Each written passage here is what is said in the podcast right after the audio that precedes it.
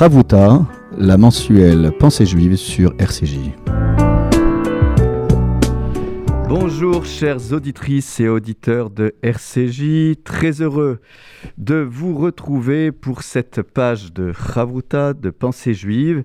Comme vous le savez, dans toutes les communautés juives, nous allons lire euh, dans la paracha, dans la section biblique Yitro, ce passage bien connu des dix paroles, des dix commandements. Et à chaque fois, eh bien, dans notre mémoire collective, retentissent ces paroles que nous relirons bien sûr lors de la fête de Shavuot, lors de la fête de la révélation de la Torah, mais elles, elles retentissent comme des paroles qui vont nourrir toutes les civilisations. Ce décalogue, vous le savez, il nous inspire au quotidien. Et tant dans notre relation à la transcendance, au Créateur, que dans notre relation à autrui, ils viennent certes euh, incarner des évidences, ne pas tuer, ne pas voler. Mais lorsque nous regardons les commentateurs rabbiniques, nous le savons. Derrière ne pas tuer, il y a tant d'interdictions qui viennent euh, s'agréger à ce commandement.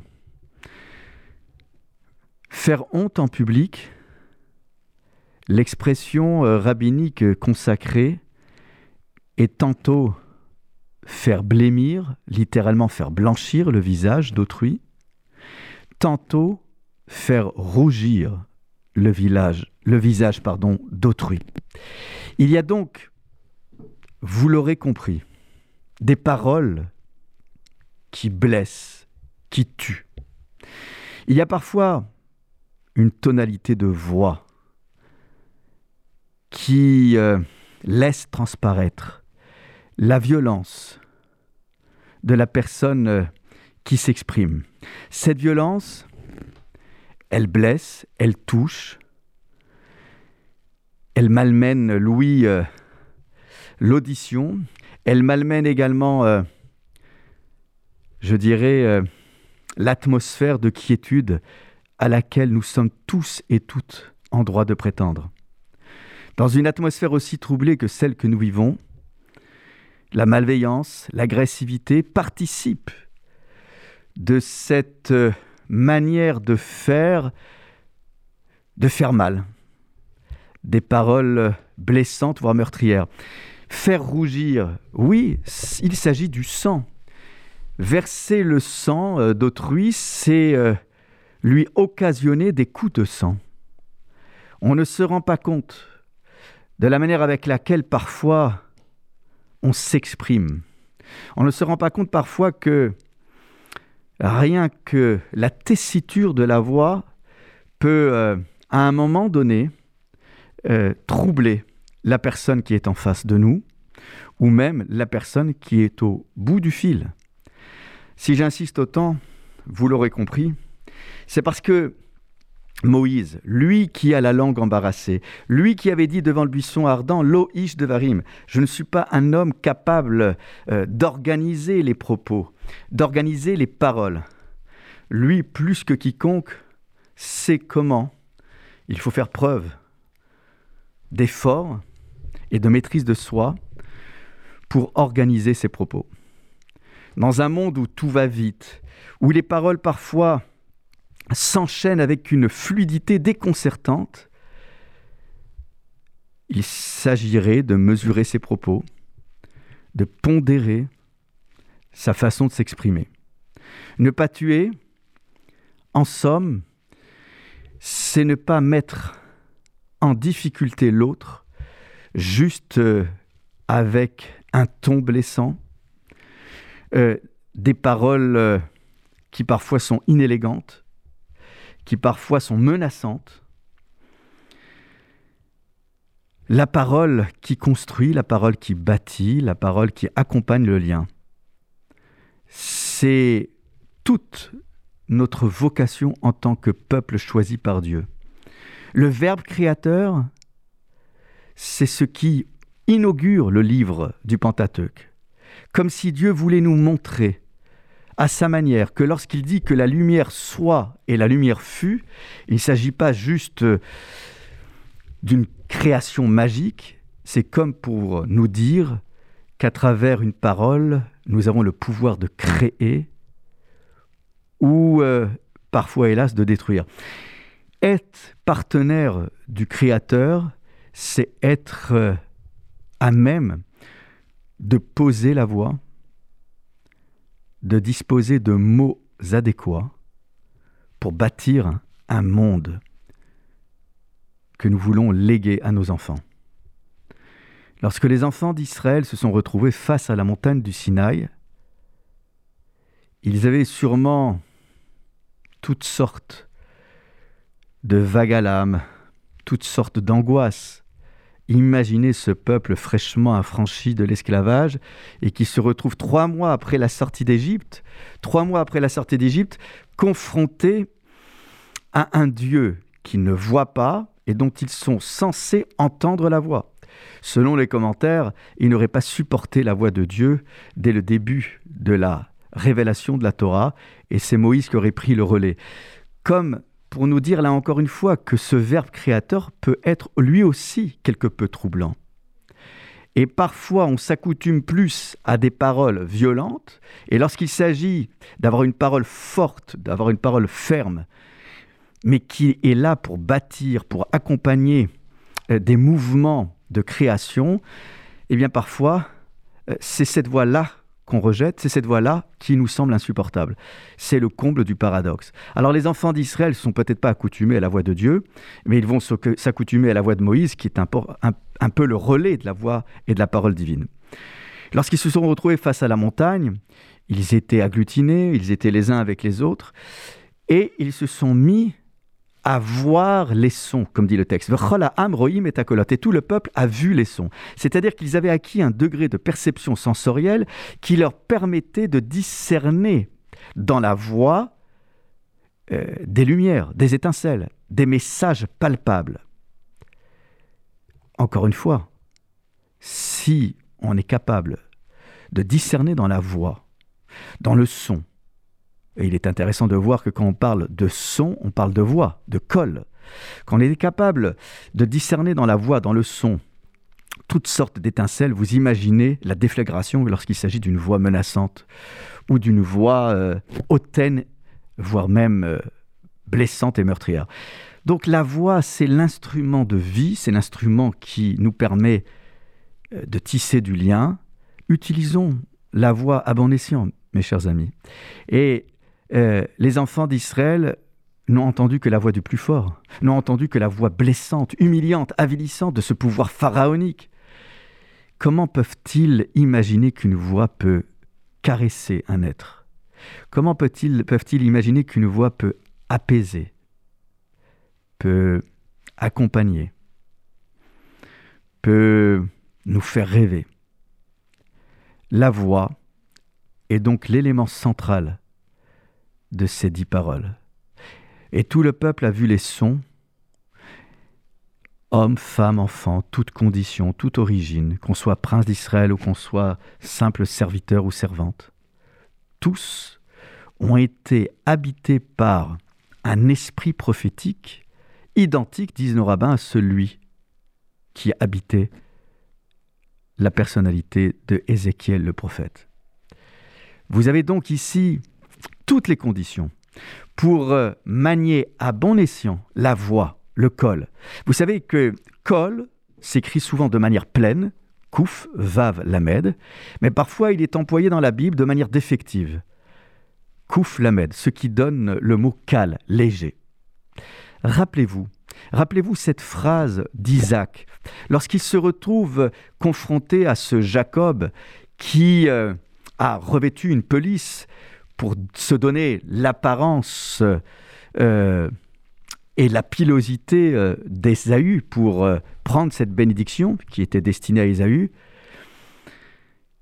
Isaac a cette remarque, a, exprimé cette remarque à Kol, Kol, Yaakov, vidé Esav. La voix n'est-elle pas la voix de Jacob, mais les mains d'Ésaü, Comme si, Isaac, malgré euh, son début de cécité, avait encore été capable de discerner dans la voix, je dis bien dans la voix, ce qu'il ne pouvait plus discerner euh, en, en, ayant en face de lui euh, une personne qu'il ne pouvait plus visualiser. La voix peut supplanter le reste.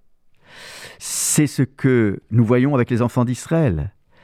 La voix leur a permis de voir, de regarder autour. Et cette cécité euh, d'Isaac n'entrave en rien, bien au contraire, sa capacité à discerner les sons. Cette capacité à écouter la voix d'autrui est même décuplée parce qu'il ne voit plus, il entend encore mieux. Et il est capable de dire que la voix de Jacob, c'est celle qu'il entend. Par contre, euh, au toucher, au palper, il a bien l'impression d'avoir le corps d'Ésaü. Les commentateurs rabbiniques diront Lorsque la voix de Jacob se trouve trop faible, trop légère, ce sont les mains d'Ésaü qui exercent une emprise. Comme si Isaac, à travers ce message qui peut sembler un simple constat d'une situation qui le dépasse, ce message pouvait être bien plus profond que ce que nous pouvons en voir, c'est-à-dire euh, un message prophétique. Un message prophétique que les rabbins peuvent détecter dans l'écriture même des mots.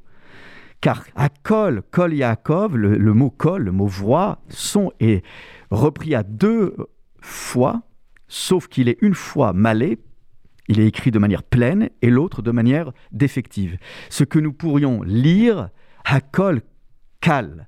Lorsque la voix de Jacob est légère, trop légère, voire même inaudible, alors ce sont les mains d'Ésaü.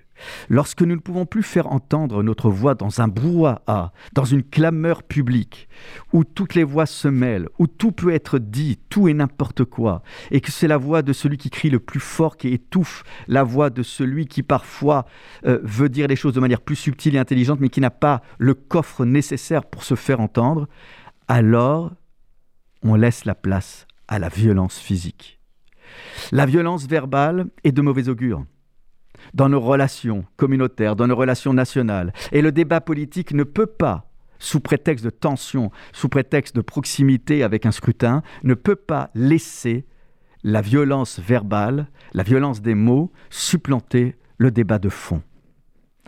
Eh bien, ce message que nous lirons demain, lorsque nous serons à l'écoute, ne peut pas juste là être une présence de témoignage dans nos synagogues ou une présence de mémorial. Nous nous souvenons que les dix commandements ont été donnés. Non, nous devons réincarner. Nous devons nous ressaisir du fond même de ces paroles qui nous invitent à l'écoute d'autrui et à l'écoute de la parole divine.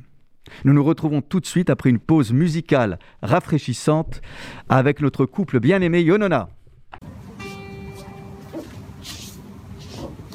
Amen.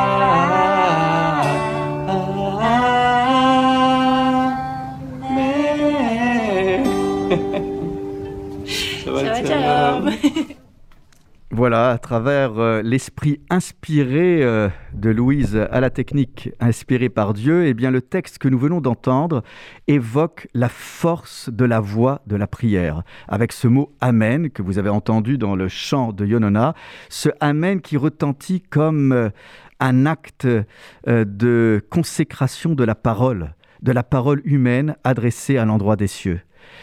C'est cette prière-là que nous voulons entendre dans nos synagogues et dans tous les lieux de culte du reste. Une voix à l'unisson tout en respectant les différences de tessiture des voix des uns et des autres. Je parlais d'écoute, je parlais de voix, et eh bien nous allons continuer euh, sur cette thématique, mais cette fois-ci en évoquant non plus les dix paroles, mais cette relation très privilégiée que Moïse entretient avec son beau-père, Yitro, que tout oppose. Yitro, Jétro, le prêtre païen, euh, l'homme euh, fort de la région de Midian, qui euh, adore d'autres divinités que celles que Moïse apprend aux enfants d'Israël à vénérer. Et pourtant, il y a une rencontre entre Moïse et son beau-père à l'entrée du command d'Israël. Ce sont des retrouvailles, certes, mais des retrouvailles très émouvantes. Parce que nous avons d'une part euh, cette volonté euh, de raconter, de raconter l'un à l'autre euh, ce que chacun a pu vivre en l'absence de l'autre. Moïse veut raconter ce qu'il a vu et surtout ce qu'il a entendu. Et Yitro, puisque c'est le début de notre section biblique, biblique Yitro, Yitro lui-même a écouté, il a entendu. Il y a des choses qui ont fait écho en lui. La sortie d'Égypte ne l'a pas laissé indifférent.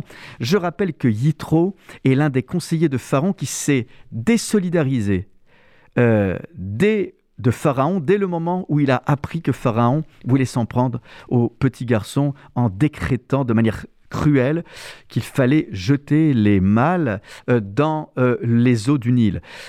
Yitro quittera la proximité du pouvoir pharaonique précisément parce qu'il sera en désaccord avec euh, les décrets scélérats de Pharaon. Eh bien, c'est ce même Yitro qui lui aussi ressent le besoin de raconter ce qu'il a ressenti, de raconter ce qu'il a entendu à Moïse. Et puis, euh, nous avons aussi euh, euh, cette prise de conscience chez Yitro que Moïse est débordé par tous les contentieux qui lui sont apportés, qu'il faut organiser les ressorts de la justice en Israël, dans le peuple d'Israël, en proposant à Moïse d'organiser plusieurs délégations, plusieurs ressorts, plusieurs juridictions. Et il lui dit au verset 19, dans le chapitre euh, 18, Ata Shema Bekoli Vi Elohim Imar. Et maintenant, écoute ma voix. Encore l'idée de col. Écoute ma voix, ce que je veux te conseiller, et que Dieu te soit en aide. Et donc, euh, il va proposer une organisation de l'exposition des litiges, des contentieux. On a donc ici une relation qui s'installe entre le beau-père et le gendre, une relation qui est sous le signe de l'écoute mutuelle. Si on remonte un peu plus haut, toujours dans ce, euh, contexte, euh, nous sommes euh, au chapitre 18, hein, donc le début de la paracha, on voit bien là encore qu'au-delà des embrassades, eh bien, un peu plus haut, verset 8, Vaillez sa père, Moshe le Chotno. Moïse va aller au-devant de son beau-père, il va se prosterner, l'embrasser, et ils vont s'informer mutuellement de leur bien-être. Et puis ils vont s'isoler dans une tente, et Moïse racontera à son beau-père tout ce que l'Éternel avait fait à Pharaon et à l'Égypte en faveur d'Israël. Et Yitro, euh, à son tour, se réjouira euh, et dira Loué soit l'Éternel qui vous a sauvé. Je reconnais à cette heure que l'Éternel est plus grand que tous les dieux que Yitro euh, a adoré. Vous avez ici une écoute mutuelle qui permet à chacun euh, de non seulement s'enquérir du bien-être de l'autre, mais aussi de pouvoir partager des sensations recueillies à travers ce qu'on a entendu, essentiellement, mais aussi accessoirement à travers ce qu'on a vu. Alors je voudrais vous, euh, vous livrer ce commentaire d'un rabbin, auteur de l'ouvrage Kli Yakar, à propos de cette euh, façon de parler à son beau-père sur ce que Dieu a fait à Pharaon et aux Égyptiens. Et cette conclusion que je vous ai livrée, où Yitro, j'ai trop dit, maintenant je sais que Dieu est plus grand que toutes les divinités. Et c'est là où nous voyons que Yitro est capable de dire j'ai vu, j'ai entendu, mais au-delà de ce que j'ai vu et j'ai entendu, je me nourris aussi de ce qu'a vu et entendu mon gendre Moïse. Il y a donc une nourriture partagée. Il y a un enrichissement mutuel et c'est ça aussi, prêter attention à la voix d'autrui. Se mettre à l'écoute de l'autre, ce n'est pas nécessairement fusionner avec l'autre, mais c'est pouvoir partager pour pouvoir se nourrir du ressenti de l'autre à travers les différentes tonalités de voix, on peut ressentir l'importance qui est accordée à tel ou tel événement relaté par la personne qui est en face de soi. Lorsque Yitro a écouté tout ce que Dieu avait fait à Moïse à Israël, c'est-à-dire les euh, choses positives, les prodiges qui ont été réalisés en Égypte, ce que Moïse a raconté euh, à propos euh, de ce qui a été euh, fait à l'encontre de Pharaon et des Égyptiens pour délivrer le peuple de l'oppresseur. Ce sont donc deux types d'événements, des événements positifs et des événements pour lesquels on ne se réjouit pas, parce qu'on ne se réjouit pas de la mort de son ennemi. Et Yitro, à travers cette manière d'exposer en toute transparence d'une part ce qui a été fait aux Égyptiens, c'est-à-dire les choses désagréables, et d'autre part ce qui a été fait aux enfants d'Israël, c'est-à-dire les choses agréables de délivrance, c'est une manière de reconnaître que chez Moïse, il y a une transparence totale. On ne fait pas abstraction des dégâts collatéraux. Oui, lorsqu'il s'agit euh, euh, du devoir d'ingérence humanitaire, lorsqu'il s'agit de mener des guerres justes, alors bien évidemment qu'on ne peut pas rester les bras croisés et qu'on prend les armes. Là, en l'occurrence, ce ne sont pas les enfants d'Israël qui ont pris les armes, c'est plutôt le bras armé de Dieu, pour reprendre cette expression bien connue du Cantique des Hébreux. Eh bien, sur ce deux types de nouvelles, Yitro est capable de dire euh, d'une manière euh, synthétique, maintenant je sais. Je sais. Je sais que ce Dieu est plus fort que toutes les divinités, et selon le commentaire, il s'agirait pour cet expert en adoration de divinité que fut Yitro, c'est un constat presque scientifique, comme pour dire, quand je vois, à travers l'exposé euh, complet de mon gendre, Moïse, quand je vois que ce Dieu est capable de faire du bien à ses créatures les plus faibles et qui sont euh, ses êtres chéris, euh, c'est-à-dire les enfants d'Israël, et qu'il est capable enfin de sanctionner les méchants, parce que c'est vrai que parfois ça se fait attendre. Hein. Force est de constater que dans l'histoire de l'humanité, les méchants n'ont pas toujours euh, été euh, euh, mal lotis. Il a fallu attendre parfois que la justice s'exprime, divine ou humaine.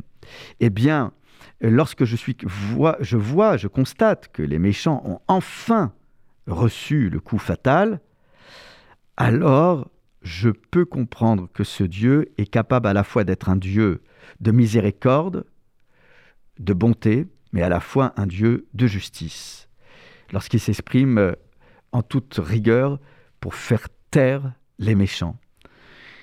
Et c'est là, chez Yitro, comme pour dire, euh, oui, il était temps que ce Dieu qui est censé incarner la justice s'exprime. Eh bien, mes chers amis, je vous souhaite, je vous souhaite euh, de rencontrer que la bonté, que la miséricorde, que des voix positives, que des voix agréables. Fuyons les voix qui nous font euh, euh, angoisser, qui nous terrorisent. Ce n'est ni par la violence ni par la terreur qu'on pourra se poser et s'écouter autour d'une table. Je voudrais avoir une pensée toute particulière pour nos familles de déportés, puisque, vous le savez, jeudi sera la journée internationale de commémoration de ce qu'on appelle la libération, mais qui est plutôt l'ouverture des camps d'Auschwitz, eh bien, formons la prière que la terre ne recouvre pas le sang euh, celles et ceux qui ont été assassinés parce que juifs, que leur cri reste vivant, qu'ils reposent en paix et que nous soyons capables d'incarner l'honneur et la dignité de celles et ceux qui ont été euh, euh, exterminés, hommes, femmes, enfants, tous saints et purs, assassinés parce que juifs,